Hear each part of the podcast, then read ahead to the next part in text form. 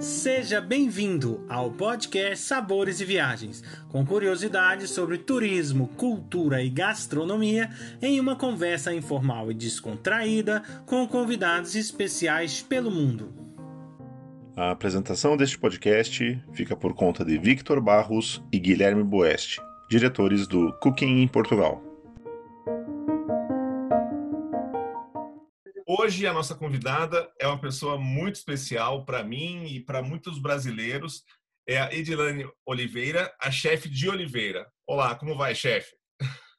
Ótima, graças a Deus, passando por esse tumulto todo, né? Mas estamos felizes, graças a Deus. Ótimo.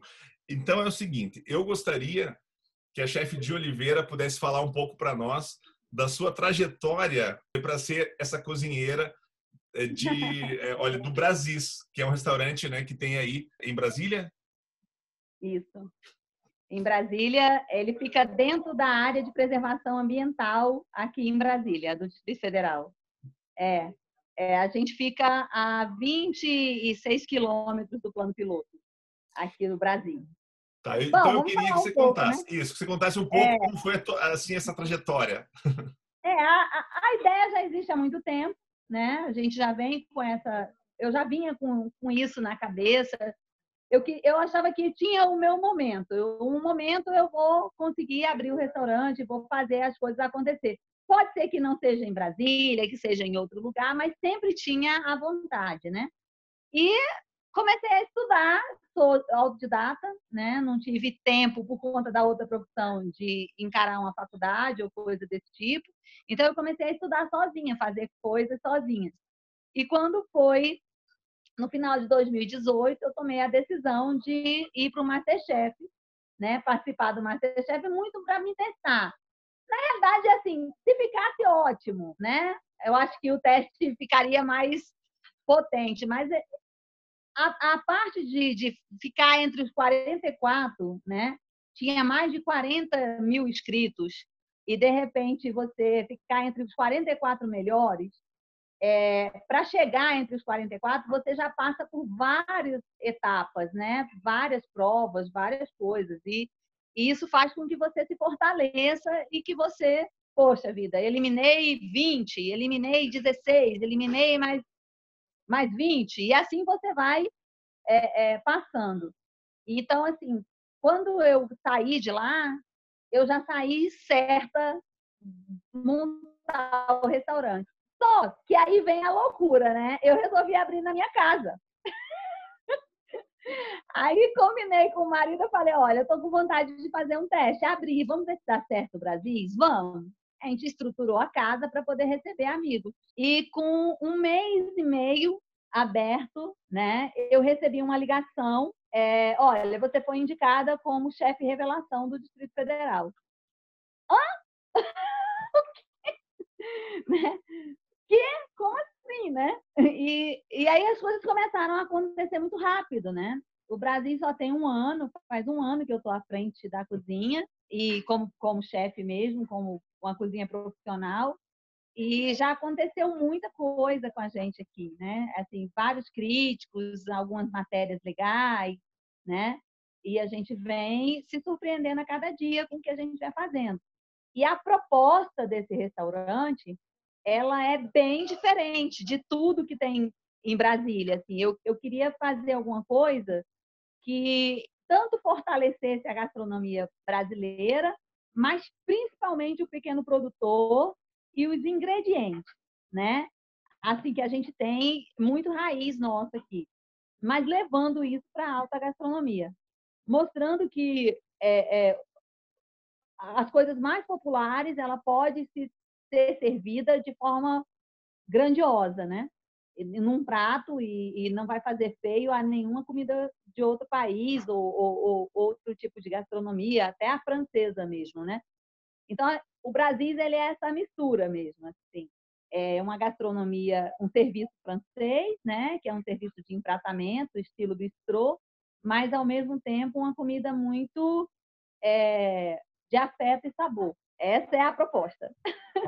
Muito, muito bacana essa combinação, né? Eu, eu, eu sempre gosto disso, a pessoa né? Mantém suas origens, mantém suas raízes e inova, né? Em, ou aprende novas técnicas e tenta né, fazer essa, essa integração sem perder as suas origens, né? E aí é. você é. vai e conquista o mundo, porque sabendo que estuda aí em vários é quando você viaja, né? Você, eu como eu viajei muito e vi muita coisa, não só pelo Brasil, mas também aí fora, né? A gente começa a perceber é, é, o quanto é rica tudo que a gente tem aqui, o quanto é grandiosa. E aí você fala, poxa, mas por que não, né? E a cozinha do Brasil, ela é toda autoral, todas as receitas são minhas, né? É totalmente autoral. Então, quando você pega um filé de pirarucu, que é um peixe da Amazônia, né? Ele é um peixe é, de, de águas é, é, é, doce, um peixe brasileiro, né? Bem brasileiro. E é, serve ele com um, um molho de cupuaçu, que também é uma fruta tipicamente brasileira, e coloca isso num prato com batatas ao murro portuguesa, e, e, coloca essa mistura, né? Que é isso que a gente gosta de fazer, e, e serve para a pessoa, é muito bacana, né? Quando você pega um prato como fazer um aligô, que é francês, né? Um purê de queijo francês, de queijo emmental, cheio de, de, de e você pega um queijo da Serra da Canastra de Minas e prova que você consegue fazer um aligô suave e maravilhoso para servir com um molho de framboesa. Então, assim, é, são misturas que a gente está conseguindo fazer com que as pessoas é, entendam que ela tem que aproveitar aquilo que a gente tem de mais rico, que, que é esses ingredientes que não vai achar em outro lugar, você só vai encontrar aqui no Brasil, né? Com certeza. E uma coisa que é muito importante que eu vejo, né? Assim, você como chefe, eu já te vi liderar é, mais de 100 pessoas, tá? Aqui em Portugal, num evento chamado Brasil Mundo. Olha, é, a chefe de Oliveira, ela é uma das pessoas que mais entende e valoriza a cultura do Brasil. Ela é, realiza em Brasília o maior é talvez a maior manifestação da festa junina, que é uma coisa autêntica, né, brasileira, é, em Brasília, fora lá do Nordeste ou, ou, ou, do Norte do país, que é mais assim tradicional. E eu vejo, eu vi, né, estive acompanhando quando vieram a Portugal, em Lisboa, em 2017, é, a chefe de Oliveira é, comandando mais de 100 pessoas com aquela dinâmica. Então, é uma chefe mesmo. Eu queria saber agora como que você está vendo essa questão é, de ser a chefe gastronômica. Pois é. O fato de você já ter o equilíbrio como líder, né, de já liderar tanta gente e fazer a, a, as coisas acontecerem, a cozinha, ela é como se fosse um parque de diversões, né? Então, ela sempre foi para mim o lugar aonde eu mais tinha liberdade de criar, não só os pratos, mas também aonde eu conseguia relaxar para fazer as criações culturais, né? Até as ideias para poder fazer uma São João do Cerrado, fazer o próprio Brasil Junino, o que que eu vou levar, o que que a gente vai construir, como é que vai ser os figurinos, qual artista que vai ficar legal. Então a cozinha ela sempre me ajudou muito a me manter tranquila para poder é, é, ter essas ideias e começar a montar meus projetos. Então, a cozinha, para mim, ela é um lugar é, é, de criação, é o meu ateliê, né? Que é, é, foi assim que eu coloquei o nome, Ateliê Brasis. Então, assim, é o lugar que eu consigo é, é, me conectar com tudo que eu gosto de fazer. Então, eu estou muito à vontade na cozinha, assim, né? Porque tanto ela me dá, me ajuda é, a relaxar, a ficar mais tranquila, que para muitos chefes é desesperador quando eu falo isso. Porque a cozinha é estresse mesmo, assim, mas essa adrenalina, é, eu já estou acostumada com ela em, em doses mais é, maiores, né? Você teve a, a, a, a, oportunidade de ver isso, né? Então, assim, a gente já está acostumado com adrenalina muito mais alta, que a produção cultural, ela, ela ela faz isso com a gente, né? E o fato de eu trabalhar com muita gente, produções grandes, né? fazer festivais grandes, faz com que a gente já está calejado. Então, você abrir um restaurante hoje, com 60 lugares, né? com empratamento, aí tem, ah, tem dia que está lotado, nós estamos com o restaurante completo, sai um prato hoje, aí o cliente, ah, eu, eu, o prato não saiu ainda, 25 minutos, 30 minutos, tá. eu, gente, você veio para cá para curtir, você veio para cá para comer bem, não veio para cá para ficar estressado, né? Então, eu estou lidando com a cozinha muito como um, um, um lugar aonde eu estou conseguindo realizar os meus sonhos, não só na gastronomia, como também na produção, que sempre foi, né? O lugar que eu me escondia para poder fazer meus projetos. Então, hoje eu estou conseguindo olhar para ela diferente. Mas, vou botar um, um, uma, uma aspa aí no meio, é, eu nunca imaginei que com 48 anos eu pudesse aprender tanta coisa, entendeu? E, e estudar cada dia é necessário dentro de uma cozinha, conhecer muitos ingredientes e outra.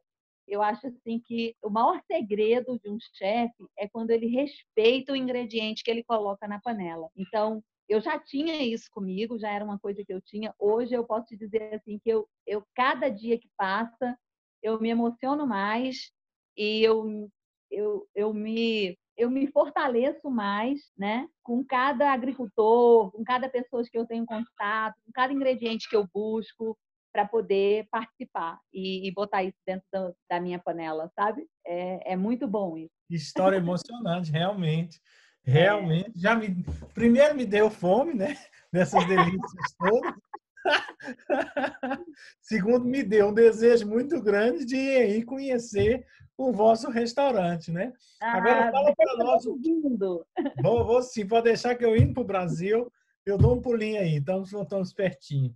É, me fala um pouquinho da experiência né, que você teve aí aqui em Portugal, né, cozinhar para pessoas do mundo todo, você olhar na cara daquelas pessoas assim, ver ah, o que que é que é, né, a reação, você vai ver uma pessoa que talvez nunca viu certos produtos, certas coisas.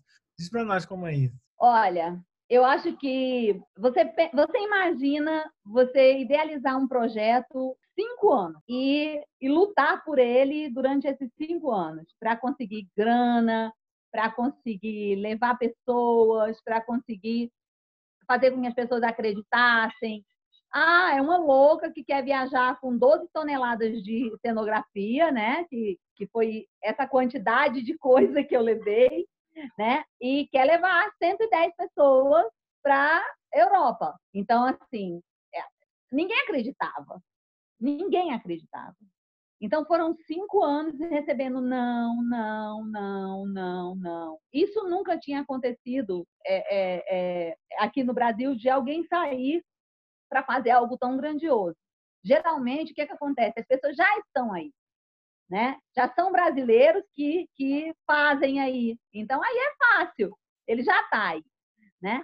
O, você sair daqui para fazer era mais difícil. E ainda tinha a loucura maior, que eram quatro países. Eu não estava indo só para Lisboa. Eu estava indo.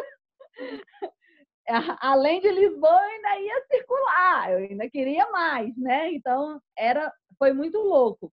Mas quando aconteceu de, de, de a gente chegar aí, a emoção era, era tão grande que cada. É, não posso falar nada que o Guilherme presen me presenciou chorando milhões de vezes, assim, durante todos os dias, assim. Eu chorava com qualquer coisa, assim. Era, era uma emoção é, é, e qualquer cena, qualquer passo, qualquer coisa que eu via acontecer, um, um brasileiro chegando, um, um, um, português que, que ficava perguntando o que era aquilo, porque só conhecia o nosso país através do samba, da caipirinha, da feijoada, né? E de repente ele poder se conectar com outra coisa que ele nunca viu no Brasil, mas que é tão bonito quanto, né? E tão maravilhosa quanto. Ver que a gente não tem é, nada, eu não tenho nenhum preconceito com samba, nem nada, claro, é, é maravilhoso, mas assim, ver que tem danças brasileiras com mulheres muito bem vestidas, né? Que é uma, uma, uma cena voltada para a família, com vários ritmos, né? e isso tudo emocionava muito a gente, né?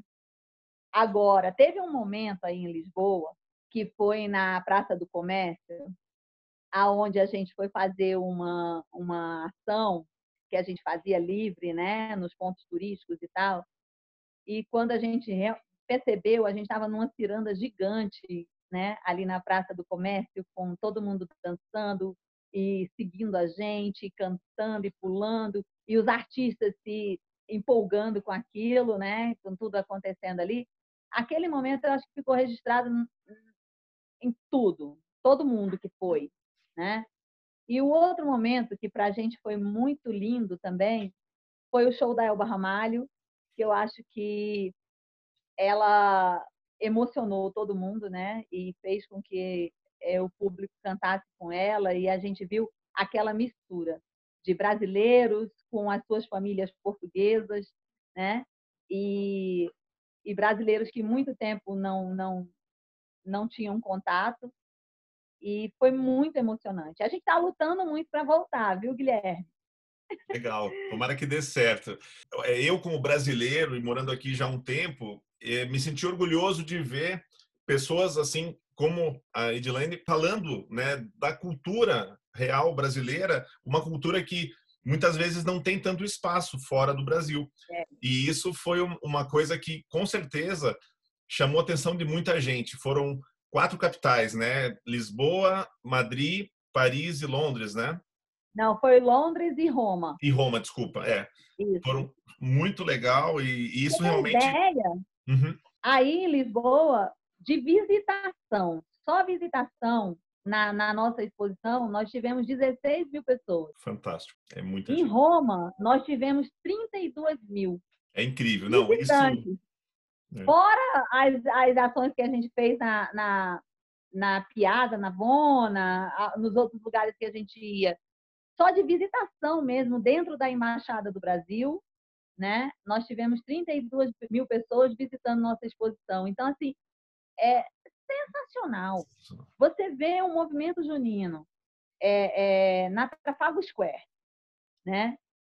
É, é sensacional isso, gente é uma coisa que vai ficar realmente na, na história, sabe? E assim, eu, eu tenho muito orgulho desse projeto. Acho que o Brasil Junino é um projeto que não dá para deixar ele, ele morrer. É muito difícil fazer, né? O recurso é muito, muita coisa. Então, assim, a gente luta para poder conseguir. Mas eu tenho muita vontade de voltar, viu? Assim, a gente está lutando muito e acreditando que ficou ainda coisa para fazer por aí ainda. Todo esse amor né, que existe nesse projeto e nos projetos que são realizados aí, esse do, do São João do Cerrado e tal, ele, é, eu penso assim, está sendo convertido agora por esse amor pela gastronomia, que é incrível. É. Você está podendo aplicar isso. Né? Me fala um pouco como é isso assim no dia a dia. Ah, e também a sua família, o que está achando, os amigos. Ai, olha, é, eu falo para os amigos que só mudou uma coisa, porque eles já vinham para minha casa, eu recebia, então eles comiam, deixavam a louça, né? Eu cozinhava, eles deixavam a louça e iam embora. Eu falei, agora só mudou uma coisa, vocês podem deixar a louça, vocês podem comer, vocês só vão ter que pagar a conta. Mais nada. Eu falo, não mudou nada. Pode voltar, pode vir, não tem nenhum problema. A única situação é essa. Mas é, é isso aí mesmo, é, é uma forma de amar intensa, viu? Muito intensa. Porque eu falo muito para a equipe da, da cozinha, né? Que um cozinheiro só não é nada, você tem os auxiliares, você tem os chefes, você tem a copeira, a pessoa que limpa, que organiza, né? Então, eu falo muito para o pessoal da cozinha que é, se você está com um problema, deixa ele no portão e entra. Porque é, involuntariamente tudo se transfere para o alimento, né? Vai tudo para lá. Então a energia ela é fundamental para dar tudo certo aqui. Então eu falo muito isso para todo mundo. E a gente é, é, sente isso no cliente. Eu tenho uns clientes, assim, como o restaurante é um restaurante diferente, longe, as pessoas se programam para vir, é sob reserva, né? A gente não, não tem rodízio, a mesa fica para ele a tarde inteira, então ele fica, vem almoçar, curte o lugar, né? Fica com a gente aqui. Eu tenho os meus clientes, eles são, eu falo assim, que são muito bobões e, e amorosos assim, né? E eu tenho cliente que chora com a minha comida, sabe? Eu coloco eu, flores, né? É, você trabalhar com, com, com esses ingredientes frescos, né? E, e colocar isso no prato, emociona, porque ele não está acostumado. Ele não está acostumado a comer uma comida tão delicada e tão cheia de sabor, assim, é, tão fresca, né? E eu tenho um, um, meu mimo aqui, que são os mini legumes. É, eles são colhidos bem antes, né? Então, são mini pimentões, mini chuchu, mini cenourinha, né? mini tomate, tudo mini. E, e, esse, e esses legumes, é, é, é como eles são colhidos muito cedo, então ele vem muito, muito fresco, muito adocicado, muito saboroso, né? Ele não tem agrotóxicos, são orgânicos. Eu só trabalho com orgânico. Então, assim, isso emociona as pessoas, sabe? Elas saem daqui é, é, meio que o que que eu comi? Que foi isso, sabe? Que eu nunca vi e que que está no meu prato assim dessa forma. Então é, eu estou muito feliz com, com essa troca. Aí eles nem sabem, mas só isso já me fortalece e me alimenta para continuar, né? Para continuar indo na, na horta, indo buscar esses, esses agricultores, porque esses alimentos eles não estão nas prateleiras dos grandes supermercados eles estão na área rural mesmo, no pequeno agricultor.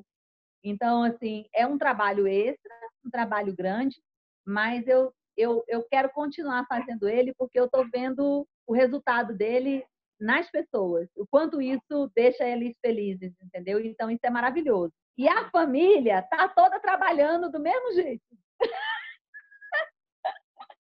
O Júnior me ajuda no restaurante, a Rebeca contribui quando pode, quando está por aqui, o Celinho também, né? Todo mundo trabalhando, mas eu acho que para eles também foi uma grande surpresa, né? Eles tinham a mãe em casa que curtia cozinhar e hoje eles têm uma chefe que faz um monte de desenho e telas, né, nos pratos. Então, é, é um pouco diferente, acho, na cabeça deles também, né? E está tendo que lidar com essas duas malucas, a chefe cozinheira e a produtora cultural. Guilherme estava cheio de expectativa aqui, olha, nós vamos ah. falar com ela e tal. Realmente é de se perceber a razão disso, porque é realmente apaixonante ouvi-la, né? É algo que realmente nos emociona, porque nós aqui que somos brasileiros, nós aqui que trabalhamos, eu trabalho com a comunidade brasileira no mundo todo, né? Então, assim, cada forma de se doar né, para o Brasil, do Brasil, com o Brasil, é uma coisa emocionante, né? E, e, deixa a gente aqui muito emocionado e privilegiado, né? Somos um privilegiado de poder ouvi-la, né? De poder conhecer um pouco essa história. Eu, pelo menos, me sinto assim, sincero, Álvaro, eu falo Muito as coisas. Obrigado, Vitor. Realmente é, é, foi mesmo um privilégio, né? Conhecer, essa história toda. Com esse amor tão grande desses portugueses pelo brasileiro, né? Porque eu me senti tão acolhida aí. Eu, é, eu via isso na, na, na nas pessoas, sabe? Eu, eu vi essa paixão eu não falo dos brasileiros, eu estou falando dos portugueses mesmo, assim, o quanto eles respeitam a gente, o quanto eles gostam da gente, da nossa cultura, das nossas origens, né? O quanto é um país que respeita mesmo. É, a, a, gente teve várias, várias coisas que se eu fosse ficar falando aqui ia falar muita coisa mesmo, mas assim, quem sabe? Quem sabe a gente não volta não só com o Brasil Junino, mas também com um pezinho com o Brasil por aí. Com certeza, seria ótimo. Nossa, Bom, então nós gostaríamos de agradecer a sua presença nesse Obrigada. nosso podcast e eu gostaria que pudesse deixar as suas redes sociais, como que, que as pessoas podem lhe seguir, como que podem visitar aí o Brasis. Pode sim, é só arroba Brasis, Brasis Ateliê Gastronômico, é do Brasil. Nós temos também o arroba Brasil Junino, para quem quiser conhecer o Brasil Junino também, tá? Nosso, nosso Instagram. E também é, o arroba chefe de Oliveira, que é como eu estou assinando, né? É, é, o meu Instagram, onde eu falo de tudo. Falo tanto da cozinha quanto da produção, quanto tudo que eu faço, eu coloco sempre lá. E tem também, através do, do Instagram, o Facebook, que todo mundo pode correr atrás. Eu estou aqui à disposição e estou muito feliz, viu, com esse convite, poder te ver. E assim, esse cara foi mágico pra gente, hein? Foi mágico. Não, é... Ele não era só o guia, ele era um tudo. Até onde a gente acha uma farmácia, estamos com dor de cabeça. E, e, e, sem falar na paciência incrível que ele teve com todo mundo. Foi maravilhoso. Eu fico muito honrada, muito feliz. Um beijo nesse povo português que eu amo tanto e que aprendi a amar mais ainda depois que estive aí. Né? E estou esperando, Vitor, você aqui, Guilherme também. também, vamos sim, com certeza. Poder... Já, já! Minha comida, hein? com certeza. Olha, um Muito abração, obrigada. então. Tudo de bom. Muito grande. Um beijo. Beijo grande no coração de vocês. Fiquem bem. Obrigado. Tchau, tchau. Tchau, tchau. Muito obrigado, chefe de Oliveira, por nos contar sobre a sua incrível trajetória e todas as suas conquistas ao longo destes anos. Convido a todos para o nosso próximo podcast Sabores e Viagens, com a presença da Priscila Musso, que irá nos contar sobre a gastronomia de Lyon, bem como as principais regiões vínicas da França. Acompanhe também todas as novidades que vêm por aí.